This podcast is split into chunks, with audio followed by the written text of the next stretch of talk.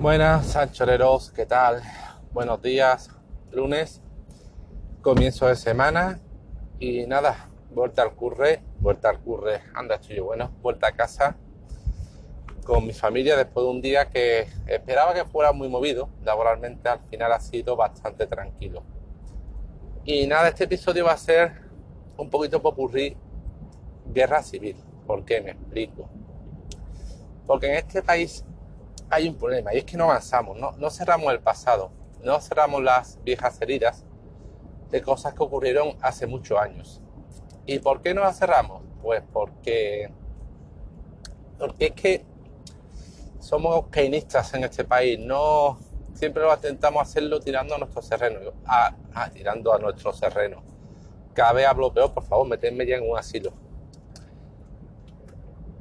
lo hacemos, lo hacemos tirando nuestro terreno. Y quiero contar unos, unas anécdotas, bueno, no, no son ni anécdotas, son cositas de aquí y allá que he escuchado estos días en varios sitios y que confirman esta visión que digo de que aquí, en este país, no, no nos atenemos a la historia, no nos atenemos a los hechos, vamos, todo lo manipulamos según nuestra ideología o según nuestros propios intereses. En la guerra civil, ¿por qué digo esto? Bueno, Escuché hace tres días un podcast de El Vórtice Radio, muy interesante, hablando sobre aviación, civil. Y en el Vórtice salió una persona que era responsable de una asociación de aviación civil y explicaba cómo la ley de la memoria histórica, que es algo que yo eh, lo que estoy totalmente a favor, ¿vale? Yo estoy a favor de hacer mención y hacer justicia a los caídos y a las víctimas, ¿vale? Pero no de ambos bandos. No, solo hubo víctimas en un bando, hubo víctimas en ambos bandos. Lógicamente, en el de los perdedores hubo más. Porque sí, porque esos mismos fueron los perdedores. En la de los ganadores no hubo tanta, pero también hubo. O sea, en, la, en el bando republicano se cometieron barbaridades y atrocidades como en el bando nacional. Y la gente que, los que tienen ideología, ideología, pues aplican su visión de aquella guerra según la ideología que tenga. O los, eh, los nacionales eran unos santos o los republicanos eran, unos santos.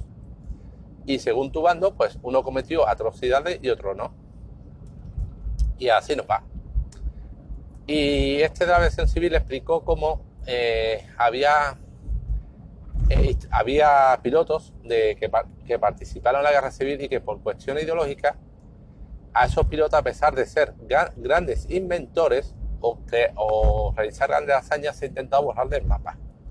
Esta persona comentaba cómo hace poco se inauguró el, un aeropuerto militar, eh, Juan de la Sierva era, que era el inventor del autogiro, y cómo, claro, como es una persona, una personalidad, entiendo que mm, de régimen de Franco partidario, no sé exactamente, ¿vale? Pero por algo así, aunque se había acordado un cambio de nombre a ese aeropuerto, que todavía no se había podido realizar porque todavía no está publicada la orden ministerial, en la inauguración oficial que se hizo, ese nombre como que se intentó pasar por alto.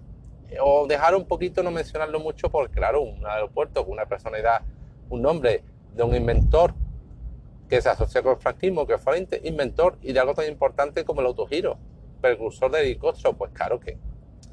O también explicaban de una persona como era el capitán Aya, creo, que había inventado el horizonte artificial, que era algo así como que para que los aviones no perdieran altura cuando, por ejemplo, entraban en un banco de nubes y que se estaba intentando, ya se había aplicado la ley de memoria histórica para borrar una calle con su nombre y se quería aplicar para en el Museo de la Historia del Aire borrar toda referencia a él porque además se había difundido el rumor de que participó en el bombardeo que se produjo durante la desbandada en la toma de Málaga, cuando luego la familia había demostrado que él, primero, ni participó en ese bombardeo de esa caravana de personas civiles, ¿vale? Que por visto fue que cuando, no me conozco bien la historia, pero por lo visto cuando se rumoreó o Málaga, creo que era Málaga, estaba al caer, se formó una caravana de refugiados que abandonaron la, ciudad.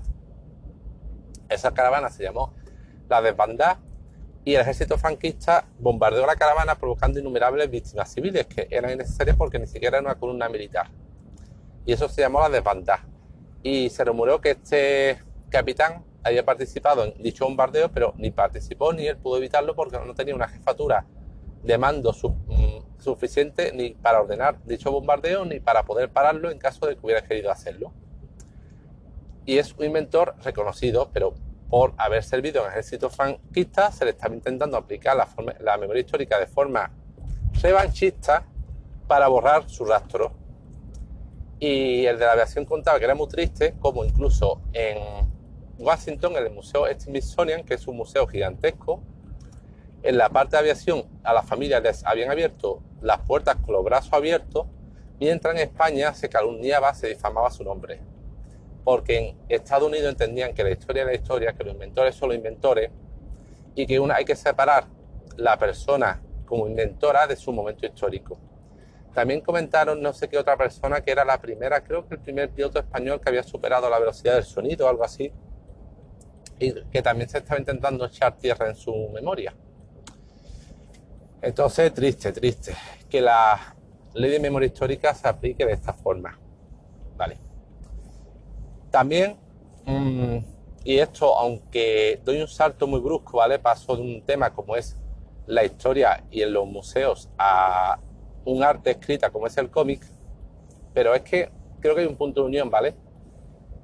Eh, para quienes no lo conozcáis, mm, hay una editorial, bueno, escuchasteis la entrevista que hice a Rafael Jiménez de Carmona y Viñetas, una editorial de Carmona de cómics, donde gran parte de su última, de su línea editorial más reciente iba sobre la guerra civil, con superhéroes. Era mm, superhéroes participando en las principales batallas, en los principales hechos históricos de la guerra civil. Y aunque son superhéroes, esos cómics, de verdad os animo a leerlos, Mario leerlo, tiene una labor de documentación brutal. O sea, Rafael, que era guionista de muchos de ellos, para prepararlo se había documentado como una mula, como un animal. Para, os pongo un detalle, un ejemplo. Uno de los cómics que yo tengo es eh, La caída del cinturón de hierro de Bilbao, ¿vale? Porque no sé si lo sabéis que Bilbao al principio estaba protegida por un cinturón de hierro de fortificaciones alrededor de Bilbao, que si eh, las tropas republicanas del País Vasco hubieran tenido suficiente apoyo y no hubieran tenido una inferioridad tan aplastante, sobre todo en el, aire, creo que eh, los nacionales tenían cuatro veces más aviones que los republicanos, o si no hubiera ocurrido que un ingeniero a servicio de la República se vendió a los nacionales y les pasó los planos con detalle de todas las fortificaciones que rodeaban Bilbao, Bilbao no hubiera caído, porque en igualdad hubiera sido fácil defenderla, pero cayó. Y este cómic que digo, La caída del cinturón de hierro, que es con superhéroes, pero retrata muchos hechos con una fidelidad asombrosa. Retrata el tema del ingeniero este que os comento, que vendió los que traicionó a la República y pasó los planos a los nacionales. Retrata el hecho de que cuando el, el Vasco veía que eh, iba a caer, iba a caer eh, Bilbao, desde Madrid, ordenaron destruir los altos hornos pero en una reunión el Endacá dijo a sus consejeros que no, que no se iban a destruir, que se apagarían y provocarían unos efectos porque los altos hornos eran un legado del pueblo vasco y el mismo pueblo vasco no entendería que se hubiera destruido ese legado. Eso, como he comentado una entrada en mi blog, me recordó mucho a un hecho histórico que leí en su día, que fue que cuando los aliados en la Segunda Guerra Mundial estaban entrando en Berlín y Hitler estaba eh, refugiado en su búnker, ordenó para dificultar eh, el avance de las tropas aliadas destruir los puentes que cruzaban el Rin y comunicaban ambas orillas de Berlín. Pero ¿qué ocurre? Que esos puentes no solo eran puentes de paso, sino que también llevaban la electricidad y el agua de una parte a otra de la ciudad. Y de haber destruido eso, eso hubiera condenado al hambre, a la sed y a dejar sin luz a millones de berlineses. Y esa orden de Hitler fue eh, eh, olvidada, ¿vale? No se le hizo ningún caso. Y esto del Lendakari y los altos hornos, pues me recordó aquello. En el cómic este también se ve, por ejemplo, un reteque, que eran las tropas geocalistas que participaron en el asalto a Bilbao, cuando ya han entrado llorando y un, superhéroe del bando nacional le pregunta al abuelo reteque que por qué llora y el tío dice, lloro porque he conseguido lo que no consiguieron mis padres y mis abuelos, porque claro, aquello creo que viene heredado de las guerras carlistas que duraron décadas y que enfrentaba al bando más moderno contra el bando carlista que era más tradicional. El bando eh, eh, carlista de los retiqueques creo que se aliaron con los nacionales. Entonces, a lo que iba, eh, en Villeta, esta línea editorial que ellos llaman Universo 1936. Bueno, pues han hecho una exposición a nivel nacional sobre la guerra civil en el cómic y una asociación que se llama Teleosfera ha hecho un libro hablando del el cómic, de la guerra civil en el cómic y han pasado olímpicamente de Carmona en viñetas.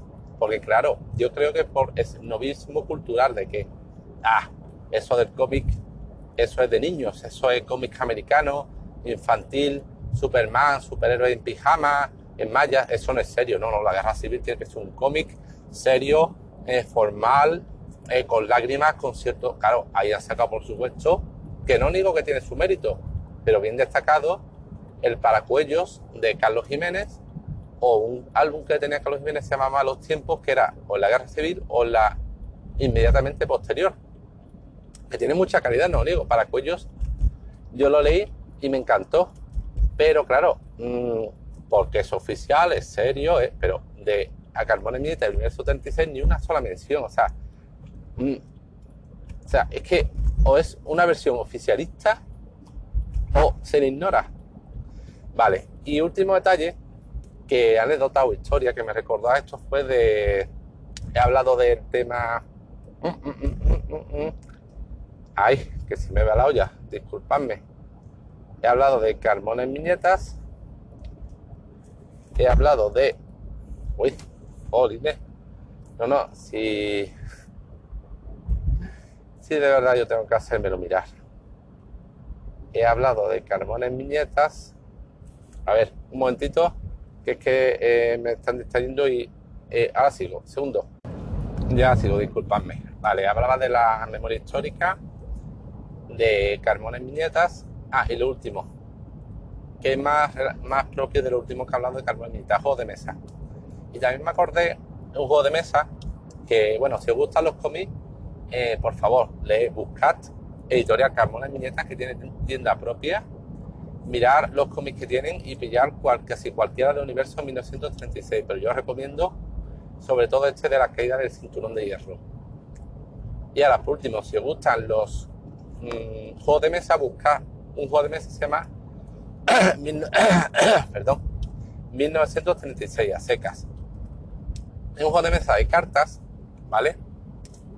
Que un poco árido, ¿vale? Un poco complicado de jugar, unas reglas un poquito espesas, pero que eh, solamente por la documentación gráfica que trae el juego, que se curró el autor durante más de 6 años, vale la pena, ¿vale? Este es un juego de cartas donde mm, hay una baraja de 500 cartas. Cada jugador forma un mazo con una serie de combinaciones, por ejemplo, la carta 10, la 20, la 30, la 50, y una serie de combinaciones prefijadas y cada jugador representa un bando. Hay una serie de objetivos, se van jugando las cartas y al final quien consigue ciertos puntos consigue la victoria. No voy a explicar más porque las reglas son un poquito áridas. Pero lo bueno de ese juego es que mm, cada carta tiene una foto de archivo en blanco y negro. Y es impresionante cómo son, creo que eran en total 500 cartas las que el autor tenía planeada y cómo cada carta es genial. O sea, ese juego vale tanto casi como juego como documentación como enciclopedia gráfica de la guerra civil, porque salen, salían bueno, salen absolutamente todos los tipos de unidades, todos los personajes, todos los bandos, todos los históricos que intervinieron en la guerra civil. Es un juego, es una maravilla. Yo lo tuve, lo vendí, ya me estoy arrepintiendo un poco, lo vendí porque es que no tengo con quién jugarlo. No tenía, nunca salí, nunca, nunca toca mesa, ¿vale? Que un, un argot, una expresión de lo que me gusta los juegos de mesa. Nunca tócame si lo vendí.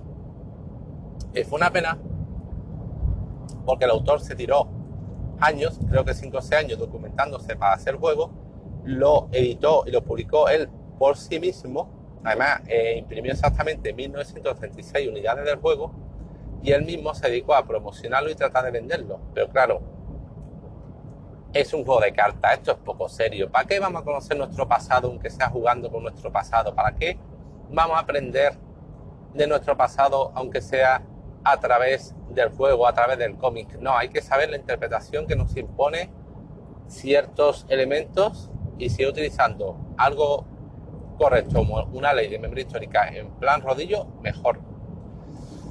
En fin, el chaval este le, costó sangre, sudor y lágrimas vender casi todos los ejemplares, creo que los vendió casi todo al final, pero tardó cuatro o cinco años en venderlo. Y al final él tenía planeado sacar expansiones, como por ejemplo todos los tipos de unidades marítimas, todos los barcos de la guerra civil, todos los aviones, y al final creo que no las sacó todas, las liberó, las puso por internet disponible para quien quisiera descargarlas, pero no llegó a imprimirlas, sacarlas con expansión en sí mismo. Una pena, una pena. Era un juego súper bien documentado, un poco árido, hay verdad, un poco espeso de jugar, pero que con el que aprendías. Y yo sé lo que dicen que no hay mejor forma de aprender que jugando o leyendo, no solamente con sesudos estudios, con documentales rigurosísimos, no, también se puede aprender de otra forma, pero es que en España la guerra civil o eres la versión oficialista o seria, o todo lo que se salga del canon, mm, fuera, fuera.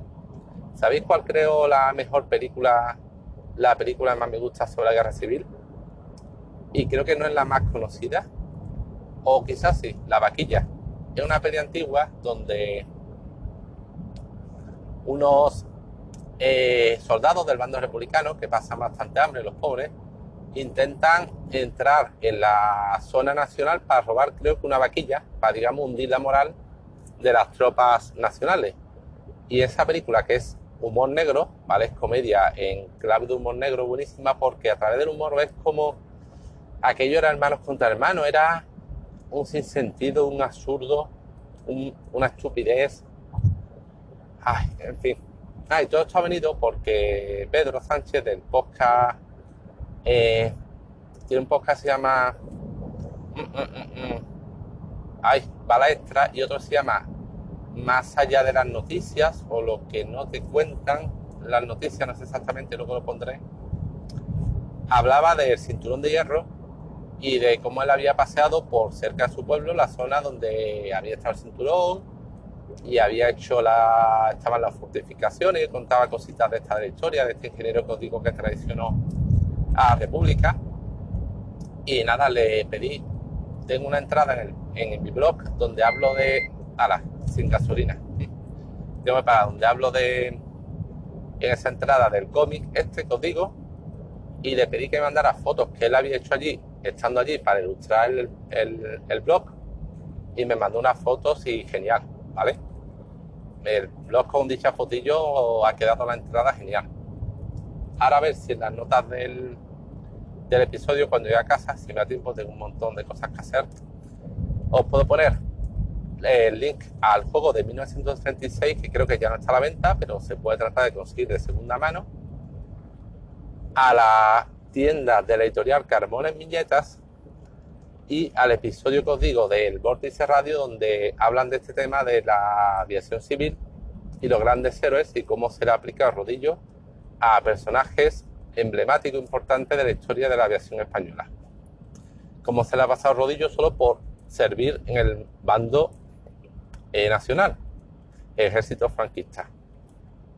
Y bueno, creo que ya está. Os dejo que tengo que parar a echar gasolina aquí, en una gasolinera de estas low cost. Y en cuanto a eso, a casa a recoger al peque.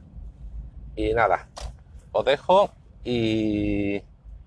Uf, que ya llevo 20 minutos. Espero que os haya interesado esto que os he comentado. Venga, hasta luego, anchoreros.